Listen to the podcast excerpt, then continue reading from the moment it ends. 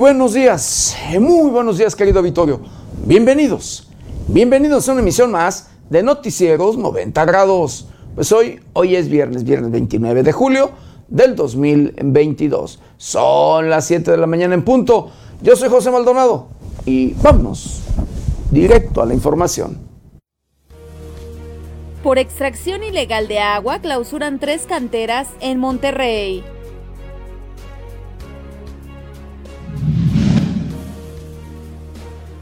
Aureoles se reúne con el morenista Ricardo Monreal.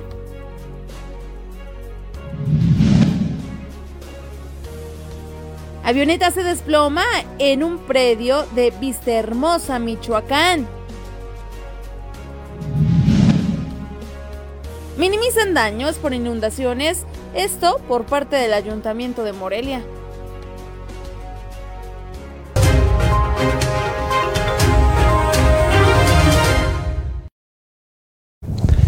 Bienvenidos, bienvenidos a una emisión más de Noticieros 90 grados. Pues sí, hoy, hoy ya es viernes, viernes, fin de semana y 29, 29 de julio de este 2022, 29 días de este año difícil, de este año complicado, de este año preocupante.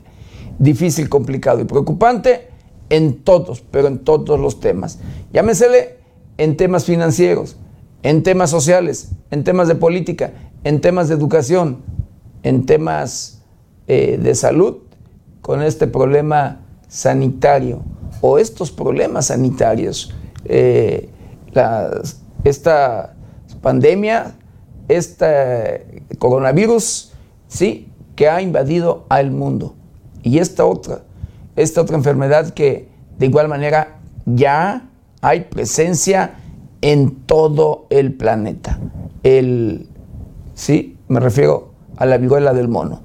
Y la otra, por supuesto, la, el SARS-CoV-2, o mejor conocido como COVID-19.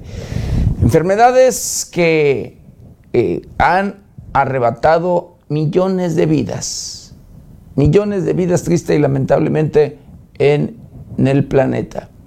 Eh, sí, y por supuesto que han afectado la salud de muchísimos más, muchísimos más seres humanos en, en, el, en el mundo, querido auditorio. Pero que para estos temas se hacen esfuerzos, ¿sí?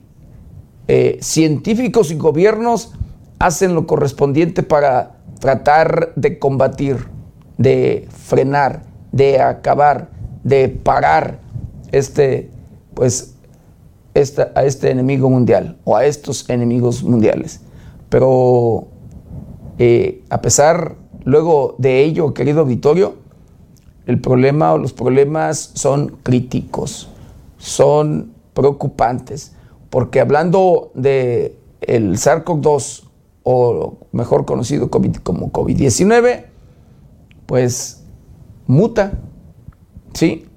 Esta variante ya sea aparece de una forma, de otra, de diferentes formas, diferentes variantes, y, y pues reaparece más fortalecido. Y sigue y sigue contagiando. Y sigue y sigue arrebatando vidas. Triste y lamentablemente, pero en estos días, en estas últimas horas, ha arrebatado eh, la vida en nuestro país, en México, a más de 100 personas. A más de 100 personas en México, querido auditorio. Y por supuesto, pues son miles de contagios miles de contagios, que ha rebasado los 20 mil, ¿sí? Las 20 mil personas contagiadas en nuestro país en las últimas 24 horas, querido Vittorio. Así como usted lo escucha. Es triste y lamentable, pero bueno, esto es una realidad. Una realidad que, eh, sigue, como le vuelvo a decir, pues causando por allí problemas. Que los sectores más vulnerables son los que usted ya conoce. Son, eh, pues primero, eh, los que no se han vacunado. Muchas personas que aún todavía no, no se aplican una sola vacuna y que son del sector o pertenecen a este sector del el más vulnerable.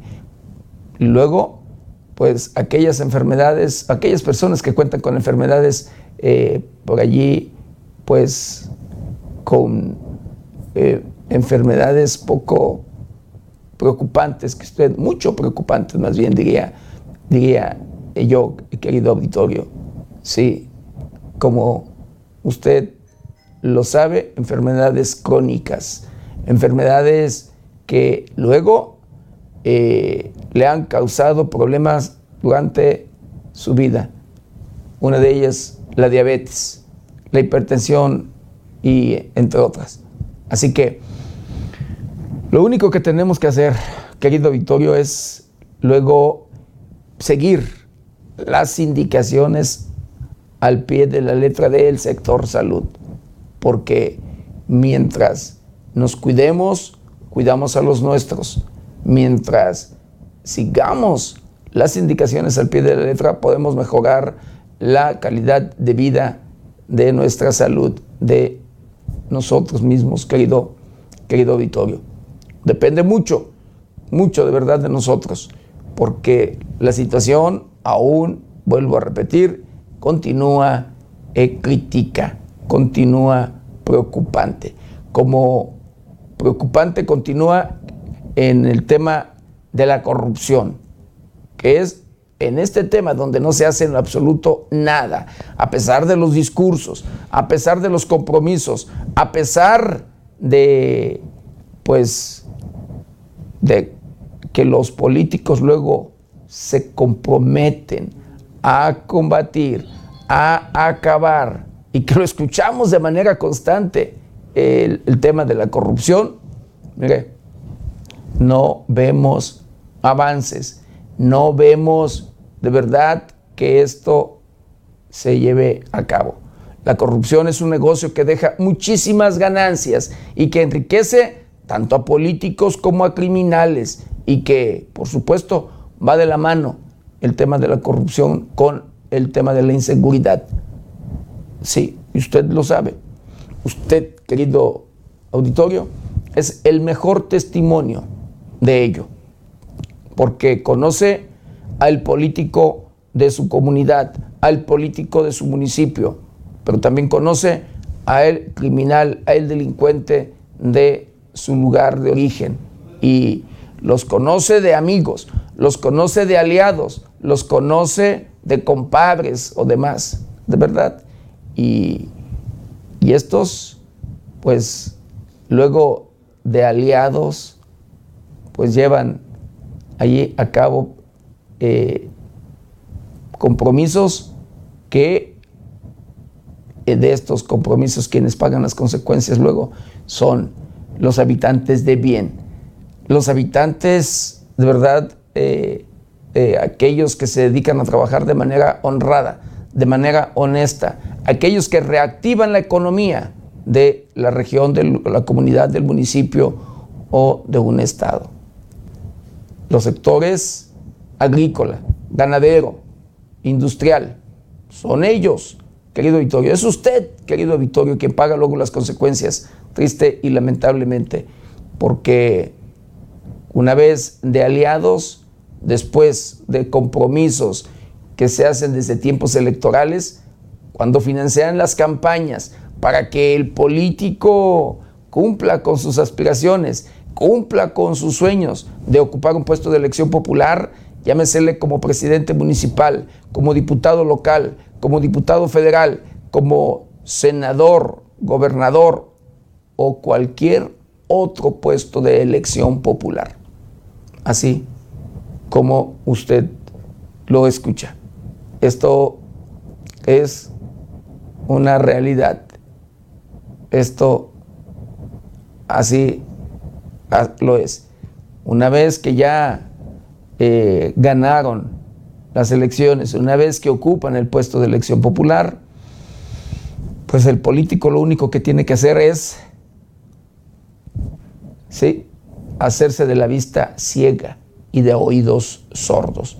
Y no le importa en lo absoluto lo que le esté pasando, lo que, o escuchar los gritos de desesperación de las víctimas, de aquellos, de aquellos habitantes de bien que luego son extorsionados, que son secuestrados o que luego en muchas de las ocasiones, triste y lamentablemente, le asesinan a un ser querido.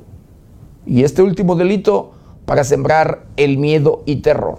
Imparable de verdad este tema. Imparable el tema de la violencia. Imparable el tema de la inseguridad. Y todo por el tema de la corrupción.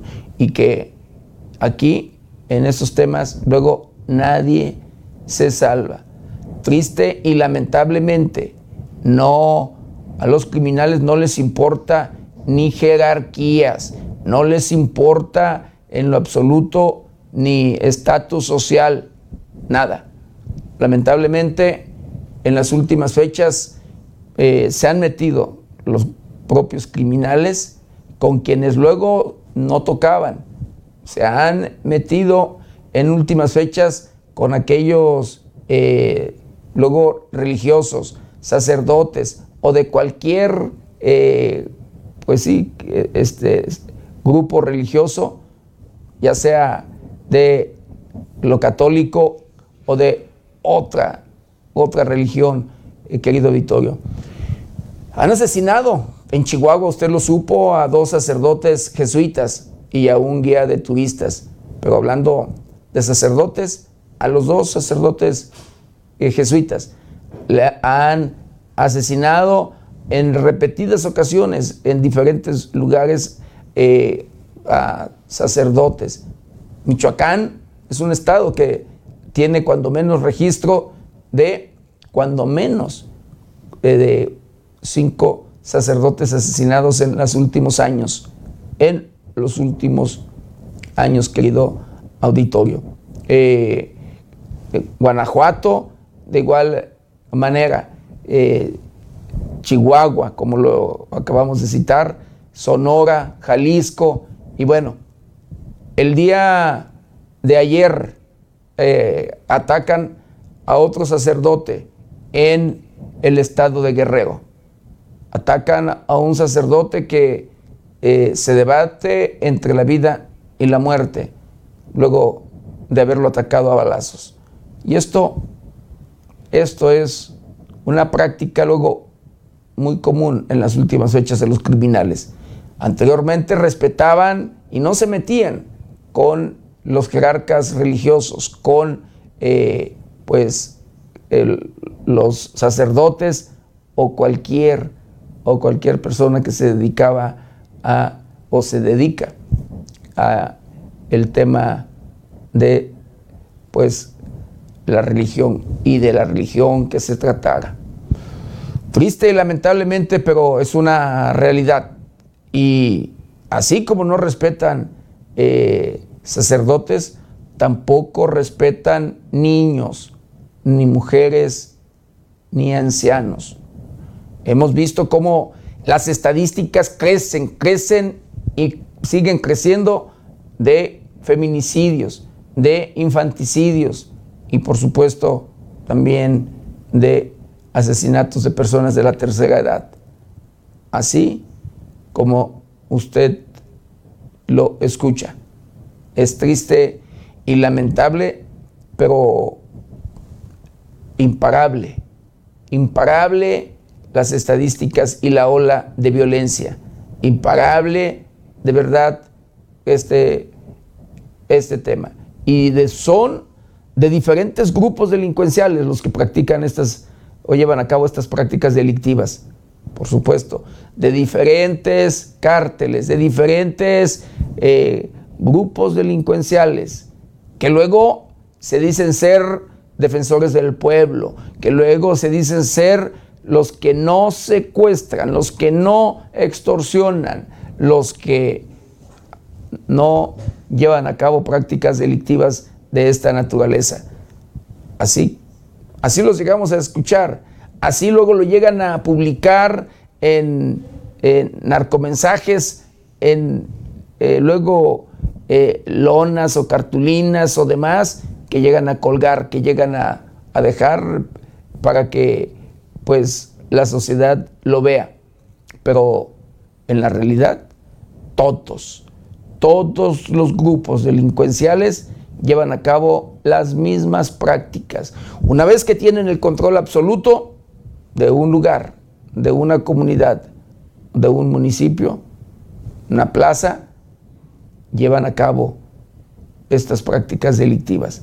Y como lo vuelvo a repetir, quienes pagan las consecuencias son eh, estos sectores, los sectores que reactivan la economía agrícola, ganadero e industrial.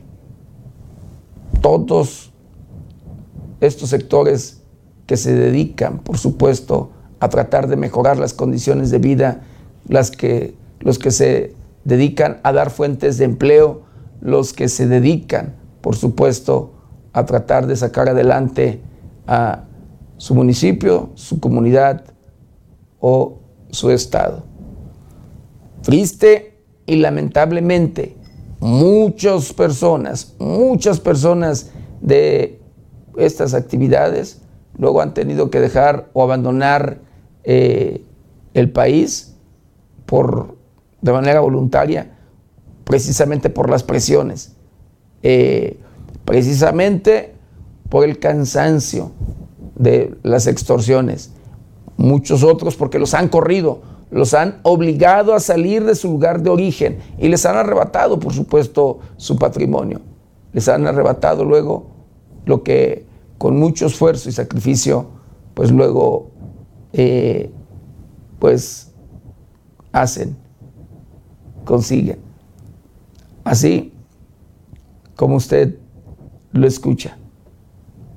Es triste y lamentable, pero es una realidad. Y bueno, vamos a hacer un recorrido, un recorrido por el portal de noticias más importante.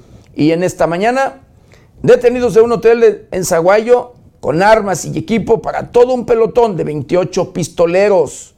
28 pistoleros los detenidos que le dimos a conocer a través de las diferentes plataformas de 90 grados. Esto en Zaguayo. Así, y así como este grupo que ya eh, pues son en estas últimas horas, dos eh, últimos días, dos duros golpes a la delincuencia. Una, hablando del estado de Michoacán, una en Ciudad Hidalgo, donde se detiene a 37 integrantes de un grupo delincuencial, y el otro precisamente en eh, Zaguayo, en Zaguayo, Michoacán ya en las colindancias con el estado de Jalisco.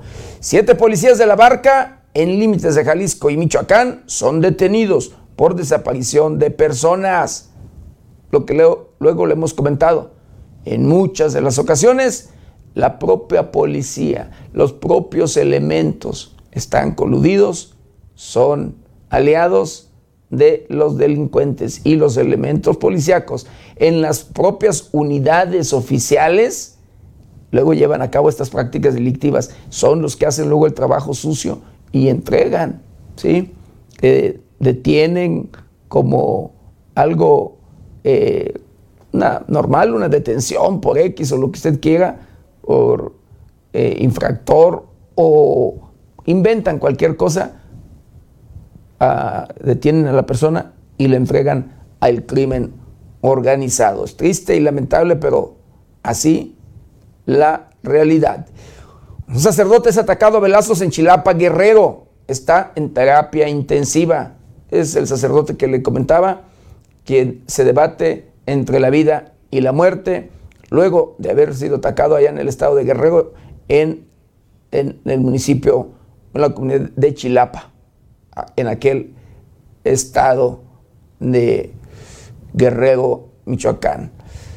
Fundadores de Morena son excluidos en selección de consejeros, así lo denuncia Ricardo Monreal, eh, uno de los fundadores precisamente de el partido Morena.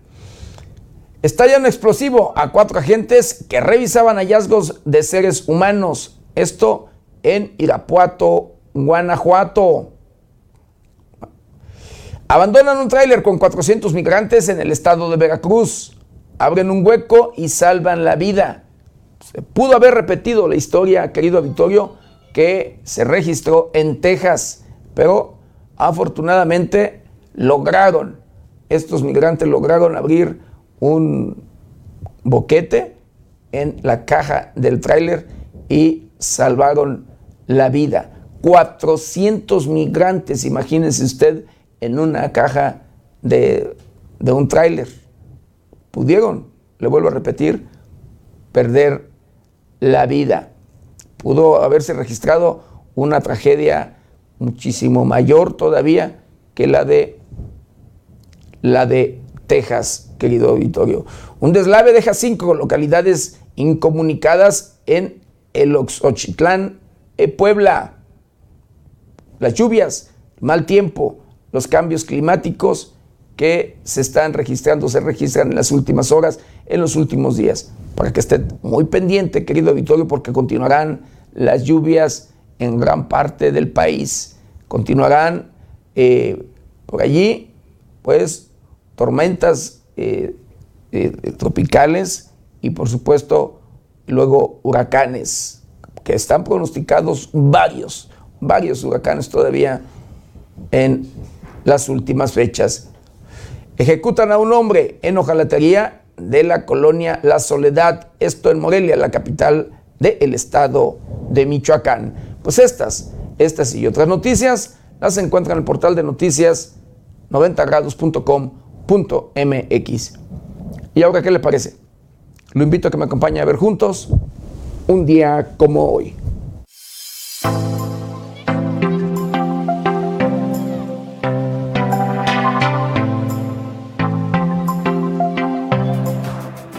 Día como hoy, 29 de julio, pero del año de 1936, se expide el decreto para que la Secretaría de Educación Pública establezca la Escuela Normal Superior. El 29 de julio del 2015, la compañía de software estadounidense Microsoft lanza el que hasta ahora es su último sistema operativo, Windows 10. El 29 de julio de 1987, los gobiernos de Francia y Reino Unido firman un tratado para construir conjuntamente el Eurotúnel, el túnel que une ambos países bajo el Canal de la Mancha. Durante la cumbre del Tigre, que tuvo lugar en Rusia en el año 2010, año del tigre según la cultura china, se decretó que cada 29 de julio se crearía el Día Internacional del Tigre. Esta iniciativa surgió del hasta entonces primer ministro de Rusia, hoy en día presidente del país, Vladimir Putin, quien congregó a los líderes de los 13 países que aún cuentan con la población del tigre en estado de libertad. Para el año 2016 se reveló que los índices de la población mundial de tigres habían sufrido un incremento pasando de 3.200 especies en el 2010 a 3.890 en tan solo seis años.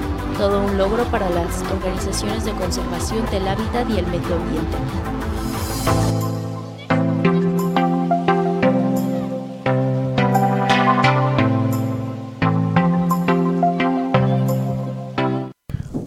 Bueno, quiero mandar saludos, saludos especiales a todo, a todo nuestro auditorio, a todos aquellos que nos ven y nos escuchan a través de las diferentes plataformas de 90 grados. Saludos, saludos especiales a aquellos que nos ven a través de la televisión, los que nos escuchan a través de las diferentes estaciones de radio que se enlazan con este su noticiero preferido y por supuesto, de igual manera, con mucho cariño y respeto a todos, a todos aquellos que nos ven y nos escuchan a través de las diferentes redes sociales de 90 grados. Un saludo muy, muy especial, por supuesto, a usted, a usted, querido Vittorio, a usted que nos está viendo nos está escuchando a través de las diferentes redes sociales, a través de las diferentes plataformas de 90 grados. Y bueno, ya de lleno, de lleno con la información, eh, pues bueno, el presidente de la República hablando de este tema de Alito Moreno, la retención y demás de esto que ha denunciado el propio dirigente del PRI a nivel nacional, una retención en el Aeropuerto Internacional de la Ciudad de México.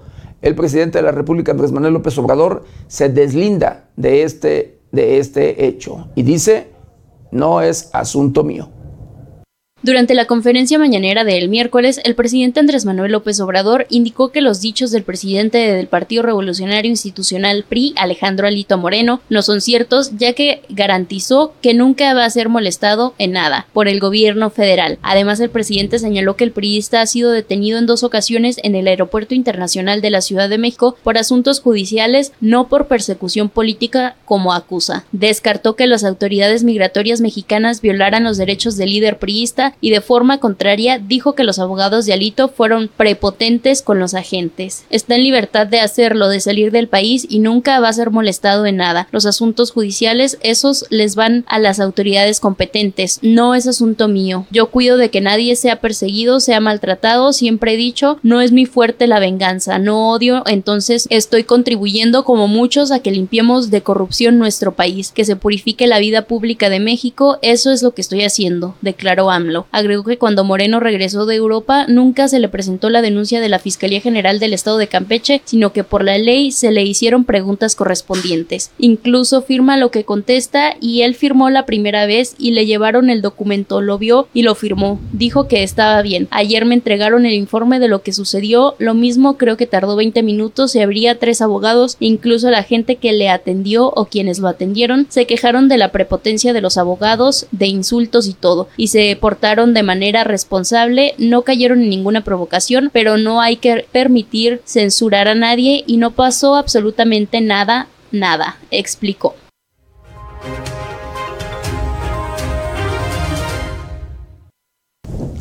Pues así, como el presidente de la República se deslinda precisamente de, este, de esta retención al eh, presidente o dirigente nacional del el PRI, que ha denunciado como retención, pero bueno, además lo aclara el propio presidente de la República, no se trata de ninguna retención, sino que fue notificado, fueron a buscarlo porque seguramente pues este no se ha presentado ante las autoridades judiciales. Claro, tiene sus abogados, pero pues luego eh, los eh, tribunales pues buscan luego notificar de manera personal a quien está involucrado en algún eh, caso judicial.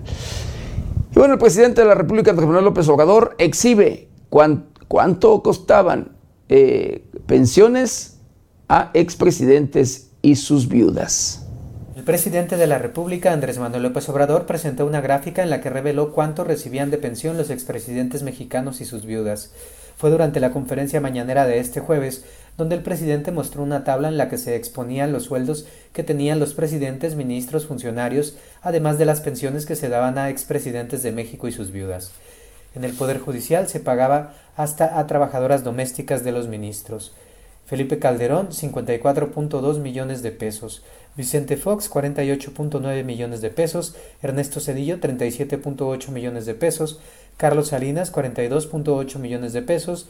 Luis Echeverría, 44.1 millones de pesos. El costo estimado de dos viudas de expresidentes es por 3.715.219 pesos. 60% es de secretarios de Estado, de doña Paloma Delia Margarita Cordero Tapia, 50% de secretarios de Estado, de doña Sacha Montenegro. En total al pueblo de México le costaban 231.834.550 pesos. En comparación con los expresidentes de otros países, Felipe Calderón costaba 54.2 millones de pesos a comparación de George Bush, que costaba 22.8 millones de pesos. Sebastián Piñeira en Chile costaba 10.1 millones de pesos, Gordon Brown en Estados Unidos 3.8 millones de pesos, Álvaro Uribe en Colombia 2.4 millones de pesos y en España José María Aznar 2.1 millones de pesos. Con información de la redacción informó para 90 grados Alejandro Frausto.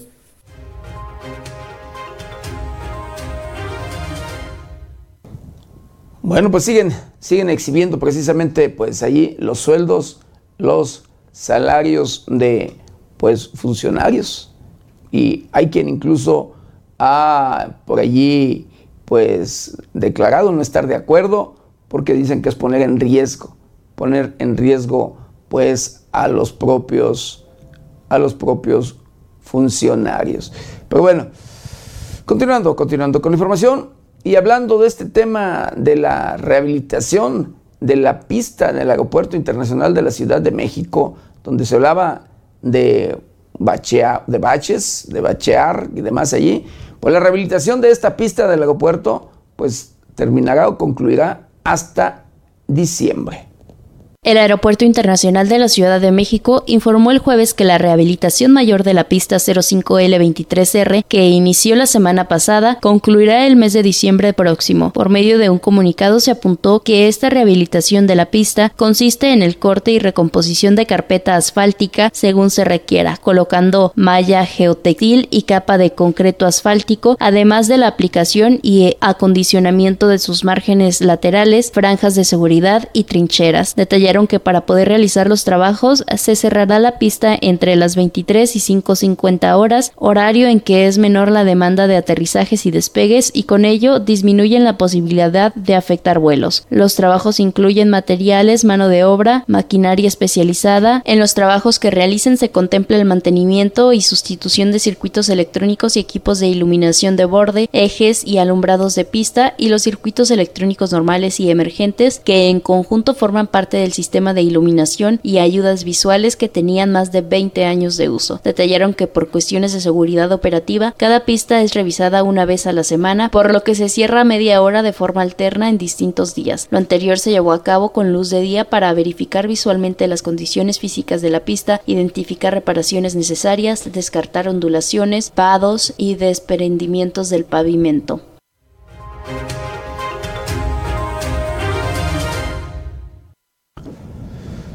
Bueno, luego de manifestaciones y demás que hicieron por allí transportistas en la Ciudad de México, la capital de nuestro país, para exigir o pedir allí aumento al transporte, pues bueno, la jefa de gobierno de la ciudad capital del país declara que no habrá aumento al transporte público.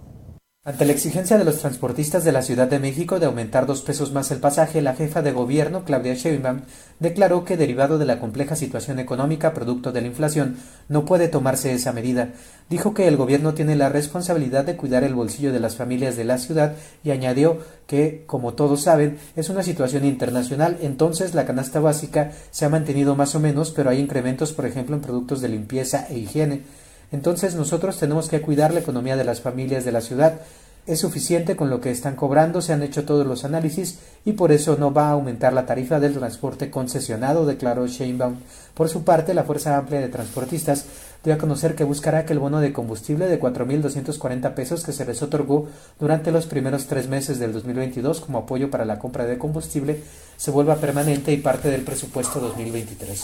De igual forma, Nicolás Vázquez, vocero de la FAD, señaló que se iniciará el relacionamiento con las instancias necesarias, tanto del Gobierno de la Ciudad de México como del Congreso, para lograr que dentro del presupuesto para los siguientes años se asignen recursos a través de una partida presupuestal para un bono y agregó que dicho subsidio aseguraría la viabilidad financiera de su labor. Con información de la redacción, informó para 90 grados Alejandro Frausto.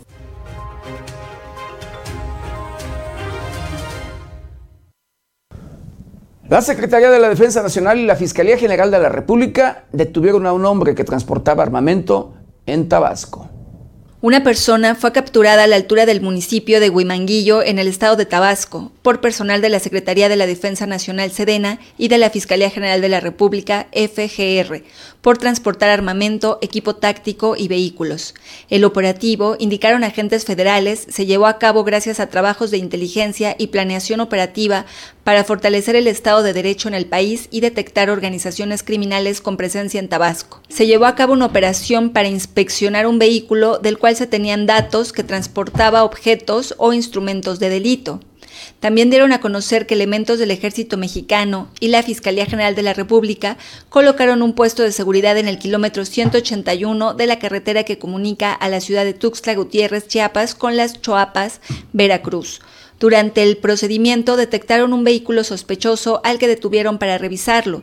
Fue en ese momento que se encontraron 1.821 cartuchos, 80 cargadores, 49 chalecos tácticos, 40 cascos balísticos, 29 fornituras, 17 armas largas, 9 fundas para pistola y 4 vehículos. Con información de la redacción para 90 grados, reportó Paulina Martínez.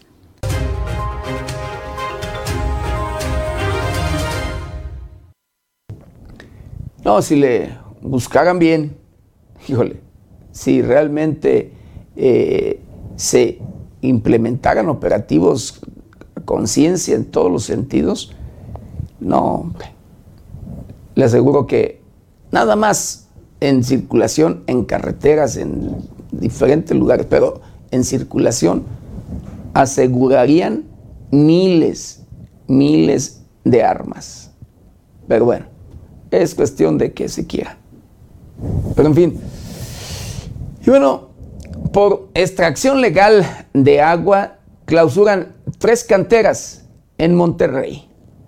Esta semana, instancias gubernamentales del estado de Nuevo León clausuraron tres mineras a cielo abierto por extraer agua ilegalmente de pozos no registrados. El gobierno del estado de Nuevo León dio a conocer que el jueves generó una suspensión temporal a una tercera empresa en la que se observó esta práctica irregular. Asimismo, informó a través de un comunicado que la compañía a nombre de Materiales y Servicios de Cerralbo fue clausurada debido a que contaba con dos pozos, uno de 15 metros con papalote y otro de más de 30 metros de profundidad con bomba de extracción, ambos sin medidor. En reconocimiento de los temas ilícitos fue resultado de investigaciones coordinadas entre la Procuraduría Estatal del Medio Ambiente con Agua y Agua y Drenaje de Monterrey.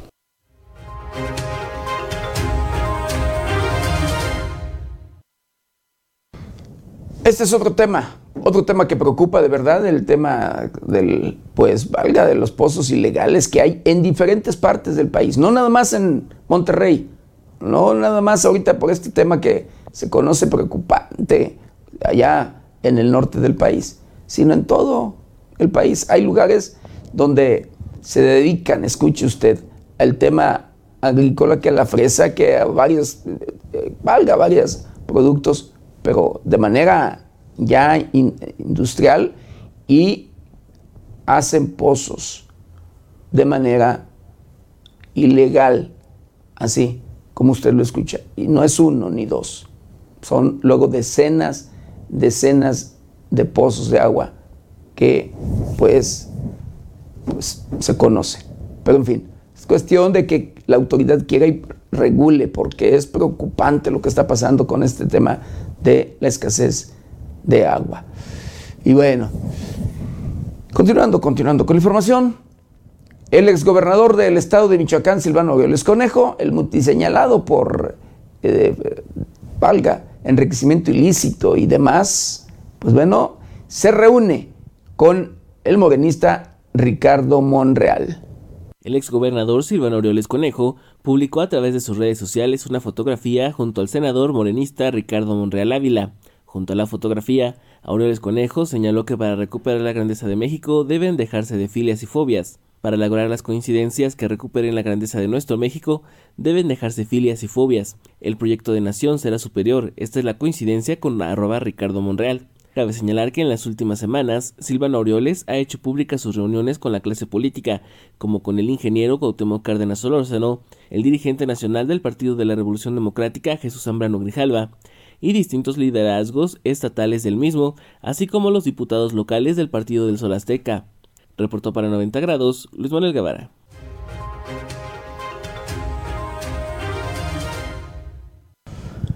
Y hablando de este tema inflacionario, querido Vittorio, los Estados Unidos buscan poner freno a este tema.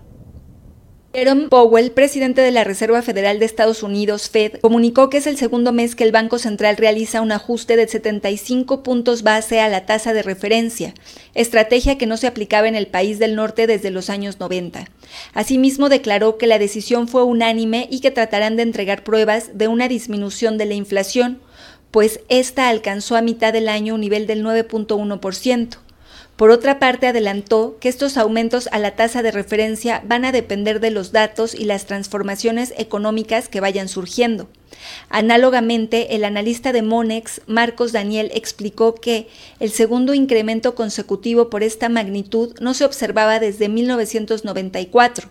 Con ello, el rango para la referencia va de 2.25% a 2.50%, que es el nivel correspondiente a la tasa neutral que ha estimado el Comité de Mercado Abierto por lo que de ahora en adelante las nuevas alzas llevarán a la política monetaria a un terreno restrictivo. Asimismo, subrayó que los mercados están a la expectativa de que la actividad económica mejore en el corto plazo. Por su parte, el analista de la Intercam, Santiago Fernández Sánchez, externó que no desecha la posibilidad de que la Reserva Federal eh, de Estados Unidos incremente nuevamente 75 puntos base a la tasa de referencia en la siguiente reunión. Con información de la redacción para 90 grados, reportó Paulina Martínez.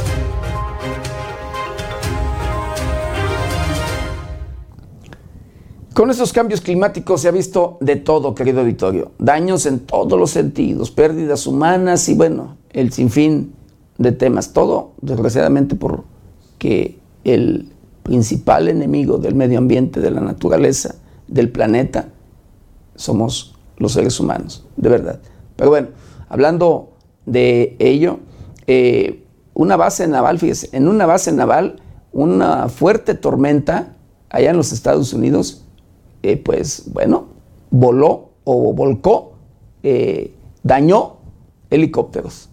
La tarde del martes, al menos 10 helicópteros de la Marina de Estados Unidos resultaron volcados y dañados por una tormenta repentina que azotó la estación naval de Norfolk, que se ubica en Virginia. De acuerdo a la primera evaluación de la Marina estadounidense, la tormenta provocó 10 accidentes clase A, lo que resultó en más de 2.5 millones de dólares en daños y la pérdida total de algunas aeronaves. Autoridades indicaron que los helicópteros eran 5 MH-60S Nighthawk, un MH-60R Seahawk y 4 minas MH-50 53 Sea Dragon. Por medio de un comunicado, el comandante Rob Meyer de Naval Air Force Atlantic dijo que la Marina continúa evaluando el alcance total de los daños en cada celda y no ha habido ningún impacto operativo como resultante de este incidente. Los daños conocidos en las aeronaves van desde un rotor de cola dañado, palas rotas del rotor principal, abolladuras y pinchazos en los fuselajes. Ningún personal militar resultó herido como resultado de la tormenta, explicó el comandante. Cuando el aviso llega con tiempo, las aeronaves son llevadas a sus hogares o amarradas al suelo, pero esta tormenta llegó en un momento en el que el personal estaba en medio de un cambio de turno. Es probable que la mayor parte del personal se encontraba dentro del hangar y no tuvieron tiempo suficiente para reaccionar y llevar las aeronaves al interior. Con información de la redacción, reportó para 90 grados Noé Almaguer.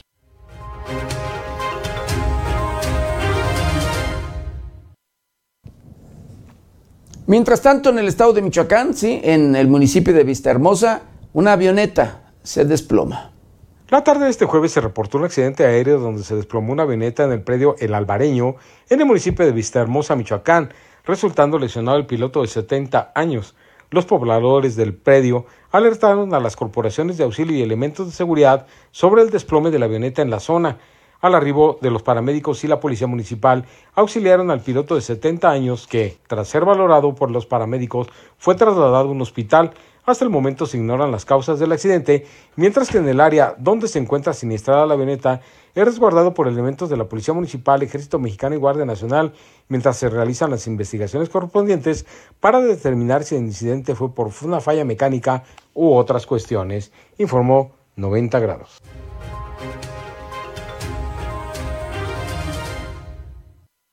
Bueno, y hablando de cambios climáticos, la onda tropical número 17 recorrerá el centro y sureste, sureste y sur del territorio mexicano. Generará fuertes lluvias.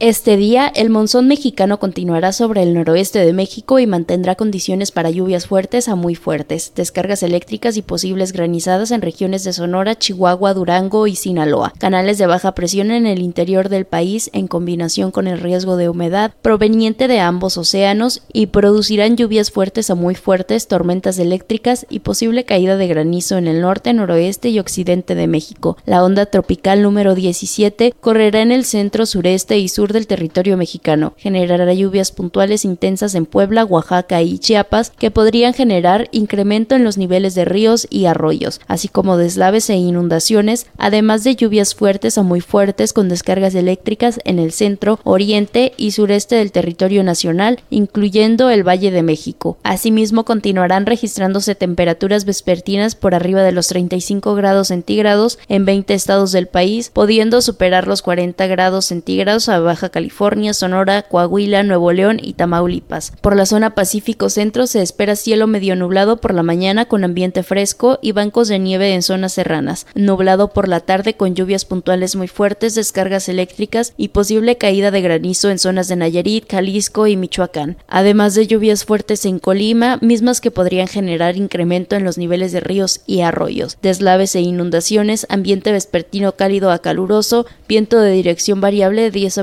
25 kilómetros por hora en la región con rachas de 40 a 50 kilómetros por hora en zonas de tormenta.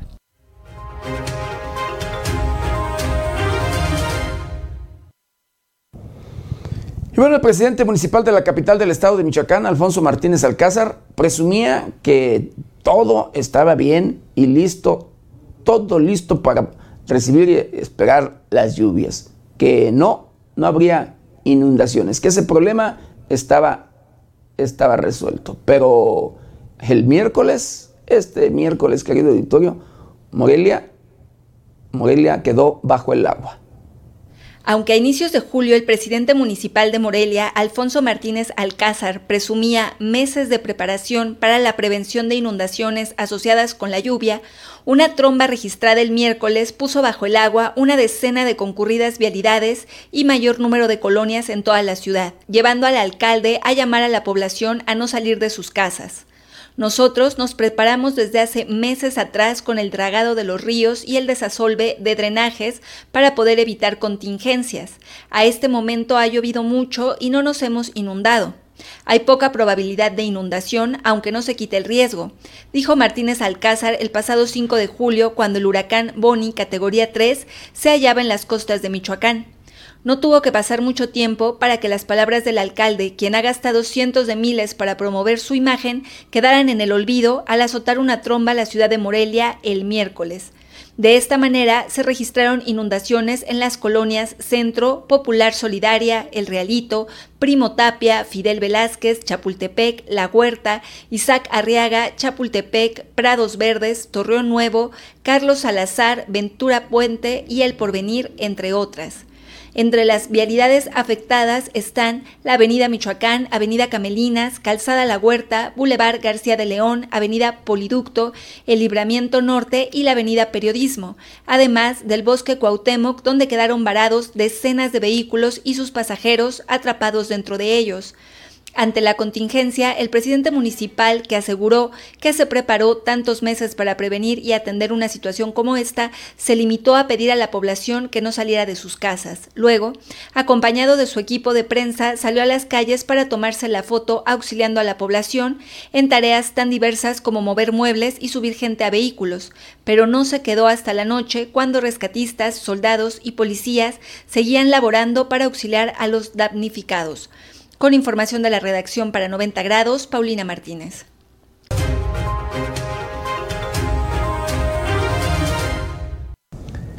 Pues sí, así como usted lo escucha. Pero además, luego de estas fuertes lluvias, donde quedaron cuando menos 20 colonias pues dañadas, inundadas, el alcalde minimiza los daños por estas inundaciones. Tras las intensas lluvias que dejaron como saldo 24 colonias afectadas, de acuerdo con Protección Civil del Estado, el Ayuntamiento Moreliano reportó saldo blanco tras la tromba, minimizando las afectaciones que dejó la lluvia atípica y calificó de encharcamientos el nivel del agua donde quedaron varados los autos. En un comunicado destacaron las acciones preventivas de limpieza y desasolve, evitaron inundaciones mayores y descartaron desborde de ríos pese a que las zonas bajas como Prados Verdes y Carlos Salazar reportaron daños graves al patrimonio de cientos de familias. Bajo la justificación de que la basura en ríos genera reducción de área hidráulica y reduce la velocidad de evacuación de agua y que llovió en una hora lo mismo que durante todo el mes de julio, en el comunicado hicieron énfasis en la participación directa del edil Alfonso Martínez durante las labores de auxilio, donde se le tomaron varios videos para subirlo a sus redes sociales.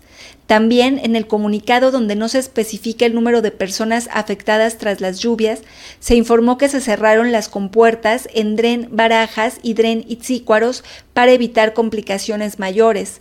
Al final, reportan que las inundaciones fueron en Prados Verdes, Carlos Salazar, Mariano Escobedo y Jardines de Santiaguito, así como la avenida Poliducto, y calificaron de encharcamientos a nivel de banqueta en Granjas del Maestro, Primo Tapia Poniente, Pedro María Anaya, Manantiales, calle Plan de Ayala, a la altura de Poza Rica, Boulevard García de León, Libramiento Norte, a la altura de la Secretaría de Comunicaciones y Transportes y el Realito, aunque en el Realito y la Poza Rica hubo carros tapados por el agua.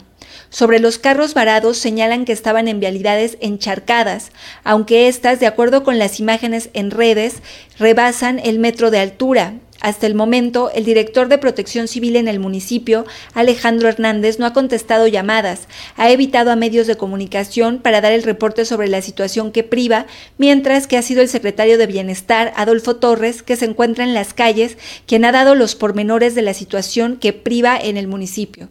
Con información de América Juárez Navarro, para 90 grados, reportó Paulina Martínez.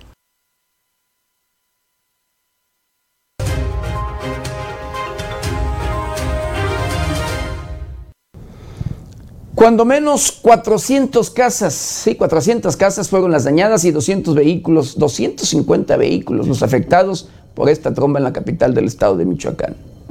El gobernador Alfredo Ramírez Bedoya dio a conocer la cifra aproximada de viviendas y vehículos afectados por las múltiples inundaciones a causa de una tromba, estimando en 400 los inmuebles dañados y 250 autos varados o afectados. Fue la tarde del miércoles que una tromba se desató sobre la ciudad de Morelia con un violento aguacero y fuertes vientos que dañaron infraestructura pública, derribaron árboles y provocaron inundaciones. Las escenas del caos prontamente circularon en redes sociales a nivel nacional con imágenes como la de una madre y su hijo menor de edad que salen por la ventana de su auto al techo del mismo, pues el agua ya supera el metro de altura y el vehículo está varado. De acuerdo con lo informado el jueves por el gobierno del estado, en un reporte encabezado por el mandatario estatal Alfredo Ramírez Bedoya, las colonias más afectadas fueron las adyacentes al Río Grande, como la Carlos Salazar, las Jacarandas, las Margaritas y Poza Rica. El coordinador estatal de protección civil indicó que el saldo de las lluvias fue blanco, mientras que el personal se encarga de la limpieza de las calles. Con información de la redacción para 90 grados, reportó Paulina Martínez.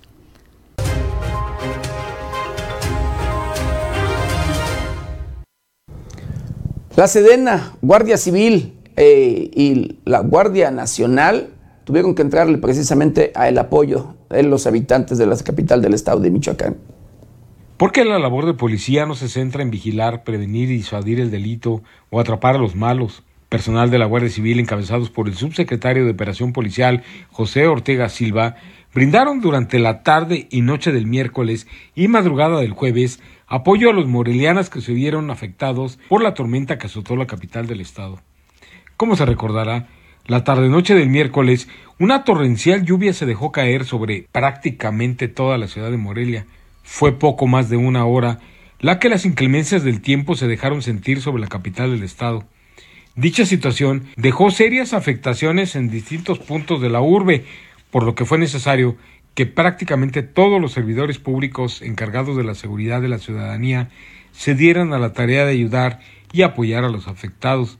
Fue así que los elementos de la Guardia Civil, en coordinación con la Sedena y Guardia Nacional, mano con mano, hombro con hombro, se dieron a la tarea de apoyar a quienes así lo requerían, informó 90 grados.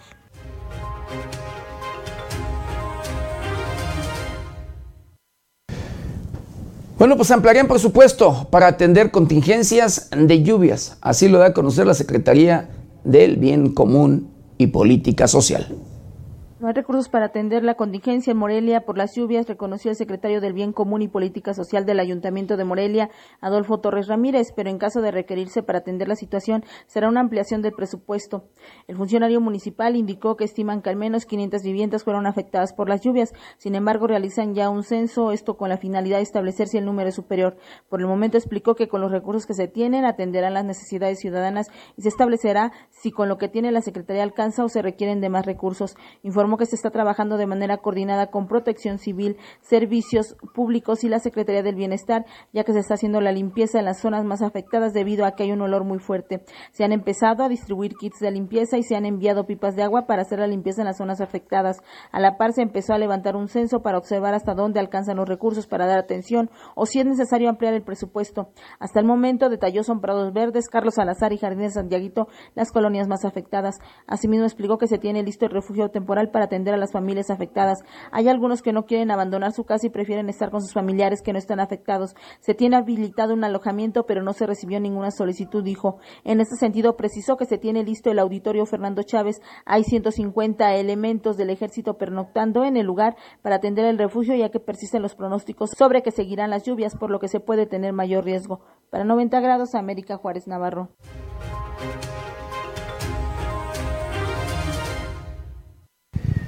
Bueno, el gobernador del estado de Michoacán, Alfredo Ramírez Bedoya, evidenció, sí, dio a conocer que gana menos, sí, su salario es menor al del presidente municipal de la capital michoacana, Alfonso Martínez Alcázar, y algunos regidores.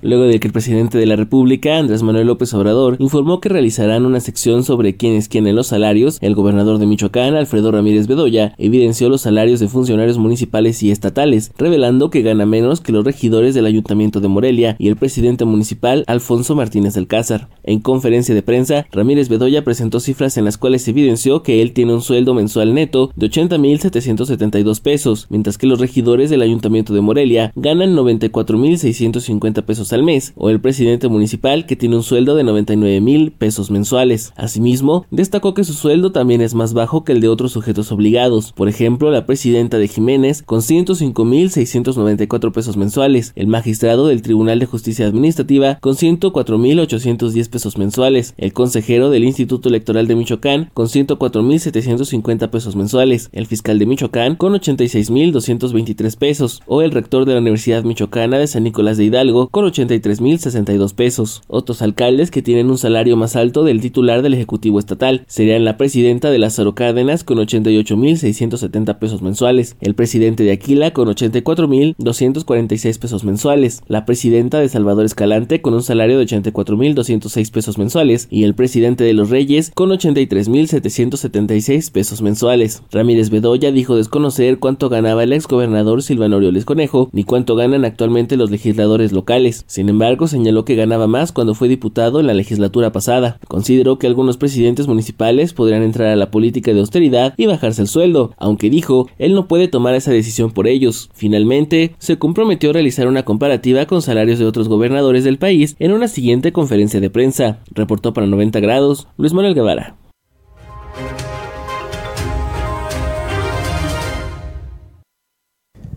Pues un influyente funcionario que usted ya conoce la información, querido auditorio, de la capital del estado de Michoacán, amenaza a colonos por defender un área verde de su fraccionamiento. El mismo, ¿sí? Es el mismo que chocó ebrio en una unidad oficial y lo liberaron sus superiores.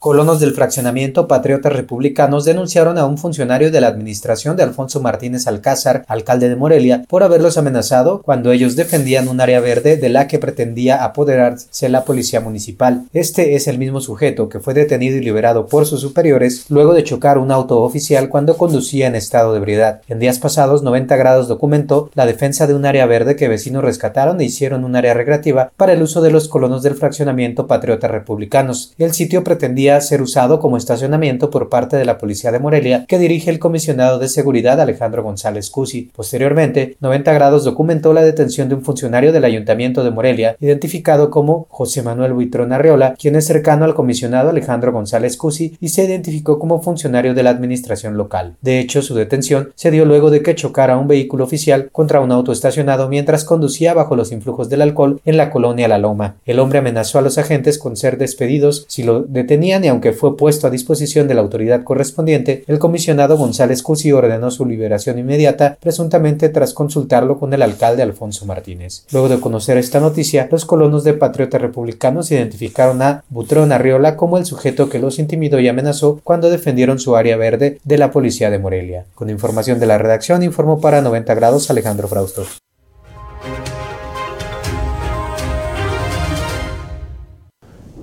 Y bueno, luego de que el arzobispo de Morelia declarara por allí, híjole, bueno, haga algunas declaraciones en contra de, pues, estos grupos eh, lésbico-gay, pues bueno, el arzobispo pide disculpas.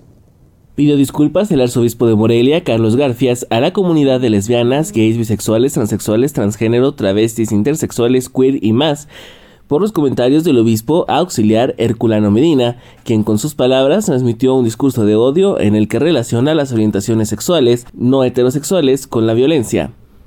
Si alguien se sintió ofendido, pido perdón de mi parte, de Monseñor Herculano Medina y de parte de la Iglesia Católica, e invito a las personas que estén muy lastimadas a que podamos dialogar, procuremos el perdón y la reconciliación, expresó el arzobispo. Carlos Garfias refirió a un medio de comunicación que las palabras del obispo auxiliar fueron dichas para los feligreses católicos y en el contexto de la doctrina de la fe, de los postulados y dogmas que profesan. También dijo que tiene claro que la violencia surge de cualquier ámbito, por lo que puede darse entre los grupos de orientación sexual diversa o heterosexual indiscriminadamente. Además pronunció que la Iglesia Católica asume la responsabilidad pastoral. Por esta razón dijo que la comunidad LGBT al igual que cualquier ser humano, merece respeto. Cabe recordar que el pasado domingo, desde el púlpito de la Catedral de Morelia, el obispo auxiliar refirió el pasaje del Antiguo Testamento de las ciudades de Somorra y Gomorra para compararlo con la sociedad actual moreliana, donde Herculano ve pecado y degeneración en las personas de la comunidad LGBT. Con información de la redacción para 90 grados, Luis Manuel Guevara.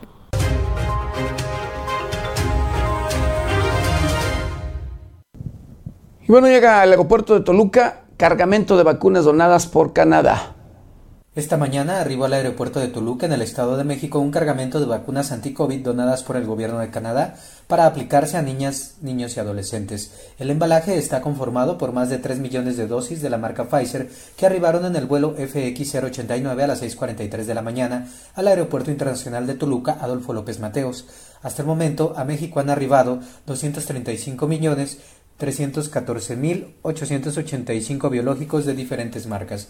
Al respecto, la Secretaría de Salud indicó que el país, que al país han llegado del 2020 a la fecha 121 embarques de Pfizer por contrato y que este es el primer donativo de 62.432.445 dosis que se aplicarán a adultos, adolescentes y niños de entre 5 y 11 años. Por otra parte, México en total ha recibido 178.332.145 vacunas de Pfizer, AstraZeneca, Sinovac, CanSino, Biologics, Johnson Johnson y Moderna, además de que se han envasado en el país 14.024.840 dosis de CanSino y 42.991.100 de AstraZeneca. Con información de la redacción informó para 90 grados Alejandro Frausto.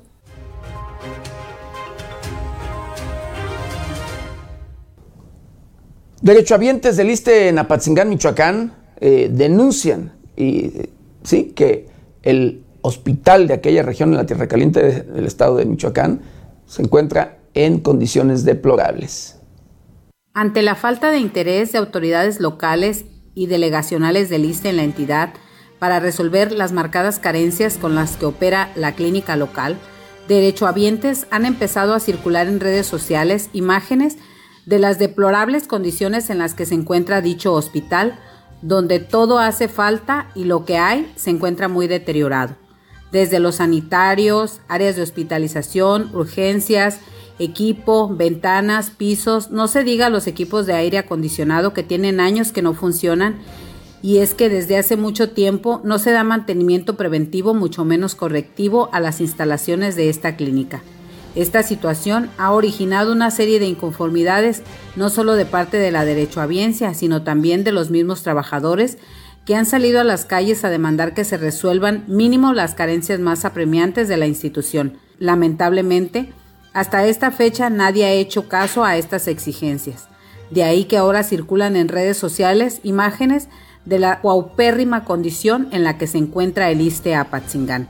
Cabe mencionar que además se ha vuelto más deficiente el servicio médico, pues algunos maestros manifiestan que simple y sencillamente no se les dan citas médicas pese a que se forman muchas veces desde las 4 de la mañana. Y respecto a la atención que dan directivos a estos problemas, comentaron que nunca se les resuelve nada, por lo que no descartan que en cualquier momento los sindicatos de trabajadores se unan para solicitar a la delegación estatal y la Dirección General del ISTE auxilio y atención inmediata antes de que la clínica local del ISTE quede en ruinas.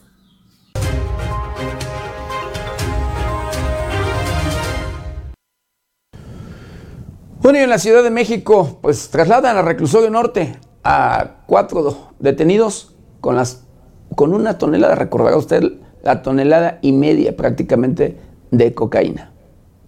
La Fiscalía General de Justicia de la Ciudad de México informó sobre el traslado al reclusorio norte de los cuatro detenidos esta semana junto a más de una tonelada y media de cocaína en la alcaldía Gustavo Amadero. De acuerdo a lo informado, el traslado fue realizado en coordinación con elementos de la Secretaría de Seguridad Ciudadana y la Fiscalía. A fin de ponerlos a disposición de la autoridad judicial, trasladamos al reclusorio norte en coordinación con la Secretaría de Seguridad Ciudadana de la Ciudad de México a los cuatro detenidos luego del aseguramiento de más de una tonelada, 600 kilogramos de cocaína, que era transportada en dos tractocamiones informó la Fiscalía a través de sus redes sociales. El Ministerio Público tiene previsto en las próximas horas judicializar la carpeta de investigación y solicitar la vinculación a proceso de los cuatro arrestados por delitos contra la salud. Recordemos que el martes fueron asegurados dos tractocamiones en los que se transportaban 1.6 toneladas de cocaína, carga que las autoridades de la Ciudad de México calificaron de histórica. Con información de la redacción para 90 grados, reportó Paulina Martínez.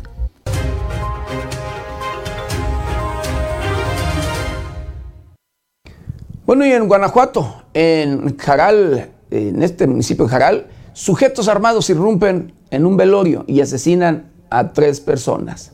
En primeros minutos, este jueves fue interrumpido un velorio por sujetos armados que dejaron sin vida a tres personas y tres más lesionadas.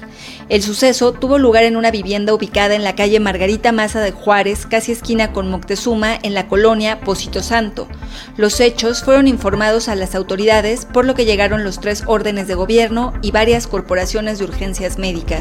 En el sitio localizaron a tres personas sin vida y tres más heridas por arma de fuego, quienes al ser estabilizadas fueron canalizadas a diferentes hospitales. Hasta el momento se desconocen características de los agresores, solamente se sabe de manera extraoficial que varios sujetos llegaron y dispararon contra los presentes y al ver a las personas tiradas y ensangrentadas escaparon del lugar. Personal de la Fiscalía General del Estado procesó el área para iniciar las averiguaciones correspondientes del ataque. Con información de la redacción, reportó Paulina Martínez.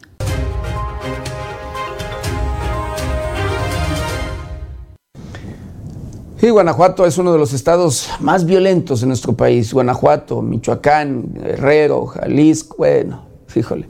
Pero Guanajuato ocupa, junto con el estado de Michoacán, los primeros lugares en inseguridad, en violencia. Bueno, continuando, continuando con la información. En 10 años se triplicaron los homicidios en el estado de Michoacán. Así lo dio a conocer el INEGI. Del 2011 al 2021 se triplicaron los homicidios en el estado de Michoacán, ya que en 2011 fueron 855 víctimas, mientras que en 2021 fueron 2.691, informó el Instituto Nacional de Estadística y Geografía, INEGI. Datos preliminares arrojaron que el año anterior fue el más violento en el estado, pues se registraron 55 homicidios por cada 100.000 habitantes. Las cifras por año son 855 víctimas en 2011, 827 en 2012, 922 en 2013, 932 en 2014, 874 en 2015, 1428 en 2016, 1732 en 2017, 2076 en 2018, 2462 en el año 2019, 2400 en el año 2020 y 2691 en el año 2021. Según las estadísticas proporcionadas por el INEGI, el incremento de homicidios coincide con el primer año en funciones del exgobernador Silvano Aureoles Conejo, pues en 2016 se registraron 554 víctimas más en comparación al 2015. Con base en datos proporcionados por la Secretaría de Seguridad y Protección Ciudadana del Gobierno Federal, hasta el mes de junio de 2022, en Michoacán se habían registrado 1.421 homicidios dolosos, mientras que el año anterior fueron 1.276 en el mismo periodo. Reportó para 90 grados Luis Manuel Guevara.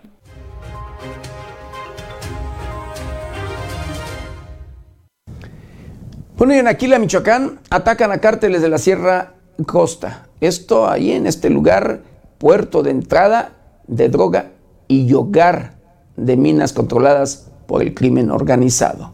Un intenso enfrentamiento entre grupos del crimen organizado tuvo lugar el miércoles en el municipio de Aquila, en la costa de Michoacán, donde hace años operan grupos delictivos que controlan el arribo de la droga en las playas y la extracción de metales en las minas locales.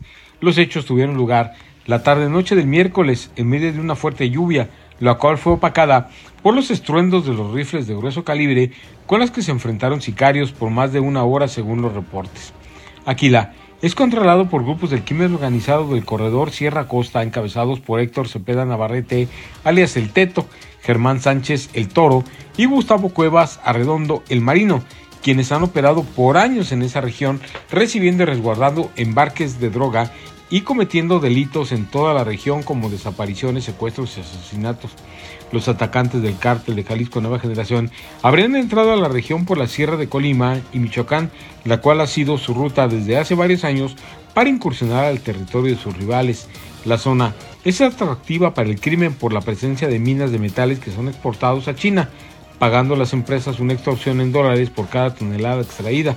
Hasta el momento, se desconoce el saldo de muertes, heridos o detenidos, mientras que ninguna autoridad ha informado sobre lo acontecido, informó 90 grados.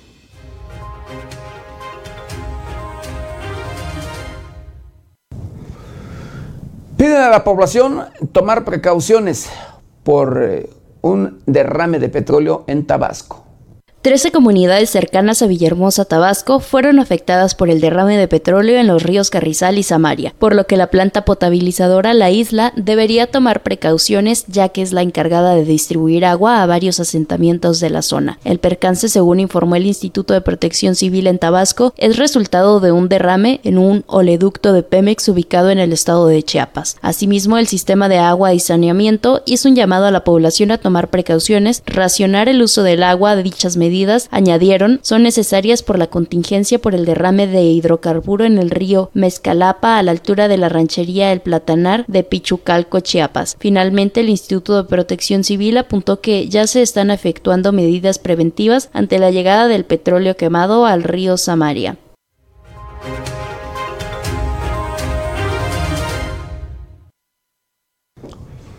Bueno, un delincuente que iba por oro, sí, por robar o una persona de la tercera edad encontró plomo. Un policía lo, lo abate. Esto luego de, pues, ubicarlo y enfrentarse. Un delincuente conocido como el Tacos fue abatido por un policía capitalino que lo perseguía luego de robarle una cadena de oro a un adulto mayor en inmediaciones del mercado de Sonora en la Ciudad de México. El sospechoso intentó atacar con un cuchillo a la gente y éste le disparó causándole la muerte. Los hechos se registraron la tarde del miércoles en la colonia Merced Balbuena, donde un agente fue abordado por un hombre de la tercera edad quien denunció haber sido víctima de un robo de manos de un sujeto armado con un cuchillo. El uniformado detectó al sospechoso y éste intentó escapar corriendo, pero fue alcanzado y al verse atrapado, el tacos sacó de entre sus ropas un cuchillo con el que intentó apuñalar al policía, pero éste le disparó y le causó la muerte en el lugar. La zona fue acordonada y se dio parte a las autoridades ministeriales acudiendo peritos de la Fiscalía Capitalina para realizar las diligencias correspondientes. Finalmente el cuerpo fue trasladado al servicio médico forense. Cabe señalar que el delincuente murió sujetando en la mano la cadena que había robado, mientras que uno de sus tías acudió al sitio constatando la muerte de su pariente, informó 90 grados.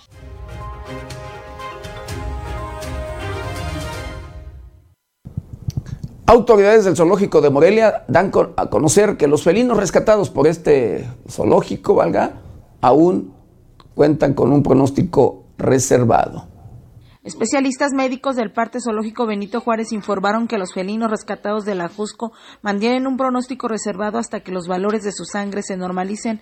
El director del recinto faunístico, Julio César Medina Ávila, dio a conocer que las dos leonas ya se le realizaron estudios de sangre, con el que se pudo confirmar el gran deterioro en su organismo por desórdenes metabólicos, por lo que se comenzará a dar un tratamiento integral para mejorar la calidad de la vida de los ejemplares. Indicó que los resultados del laboratorio son preocupantes, que nos indica las condiciones en las que se encuentran las decenas de ejemplares que aún están en el ajusco. Por su parte, Ismir Jesús Solís Quesada, jefe de la unidad operativa del área de mamíferos, señaló que la deshidratación ya se contrarrestó y que se alimenta a los cuatro ejemplares con pollo y carne y dieta, que es suplementada con nutrientes como ácidos grasos esenciales, minerales, vitaminas y glucosa, con lo que se pretende corregir los problemas metabólicos y mejorar los órganos afectados completamente. Se da alimento prescrito para pacientes con problemas renales. Solís Quesada mencionó que también se realizaron análisis coproparasitoscópicos en los cuatro ejemplares, encontrando en dos de ellos para lo cual ya se les brinda atención necesaria. Agregó que León Macho presenta un cuadro de neumonía, continúa un esquema de antibioterapia y analgesia, mientras que la leona presenta gastritis. Finalmente detalló que en los próximos días se realizarán estudios de imagenología y comentó que los cuatro ejemplares ya están más adaptados a las instalaciones del Zoo de Morelia, por lo que se espera que comiencen a tener un comportamiento natural, con excepción de la tigresa con información de redacción para 90 grados.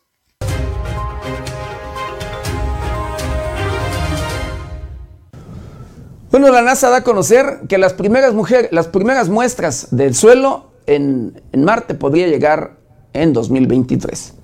Este miércoles, la NASA dio a conocer la fecha en que se traerán las primeras muestras del suelo de Marte, las cuales han sido recogidas por el rover Perseverance. La fecha quedó fijada para el 2023, pero para poder lograrlo tendrán que ser enviados otros robots, así como dos nuevos helicópteros. Además, el programa Retorno de Muestras de Marte también se tiene planeado enviar en otoño del 2027 el robot Air Returns Orbit, el cual pertenece a la Agencia Espacial Europea, la cual también participa en este programa. Un año más tarde, en el verano del 2028, será enviado otro módulo de recuperación de muestra de la NASA, el Simple Retrieval Lander, el cual tendrá como tarea crear un pequeño cohete Mars Ascent Vehicle, el cual mide unos 3 metros de altura, además de contar con un brazo robótico diseñado por la ESA. Ese robot contará con dos pequeños drones que están diseñados en base de Ingenuity, helicóptero de la NASA, que desde hace un año hasta el día de hoy ha logrado efectuar un total de 29 vuelos en Marte. Desde la llegada del robot Perseverance el pasado 18 de febrero, este ha logrado recolectar un total de 11 muestras del suelo de Marte y una de la atmósfera.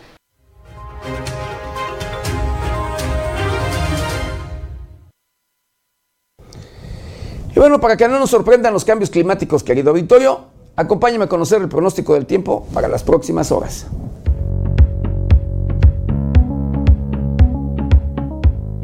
El Servicio Meteorológico Nacional de la Conagua le informa el pronóstico del tiempo. Para hoy, el monzón mexicano sobre el noroeste de México ocasionará lluvias puntuales muy fuertes en regiones de Sonora, Sinaloa, Chihuahua y Durango. Por otra parte, un canal de baja presión sobre el interior del país, en interacción con el desplazamiento de la onda tropical número 17, extendida sobre el oriente de la Mesa Central y el sur del litoral del Pacífico, y gradualmente sobre el occidente de México, así como la entrada de humedad de ambos océanos. Ocasionarán lluvias puntuales fuertes a muy fuertes sobre el centro y sur del país, incluido el Valle de México, y lluvias puntuales muy fuertes a intensas en zonas del occidente del territorio mexicano. Dichas lluvias podrían generar incremento en los niveles de los ríos y arroyos, deslaves e inundaciones además de estar acompañadas de descargas eléctricas, fuertes rachas de viento y posibles granizadas. Finalmente, persistirá el ambiente vespertino caluroso sobre entidades del noroeste, norte y noreste del territorio nacional, llegando a ser muy caluroso con temperaturas superiores a 40 grados Celsius en Baja California, Nuevo León y Tamaulipas.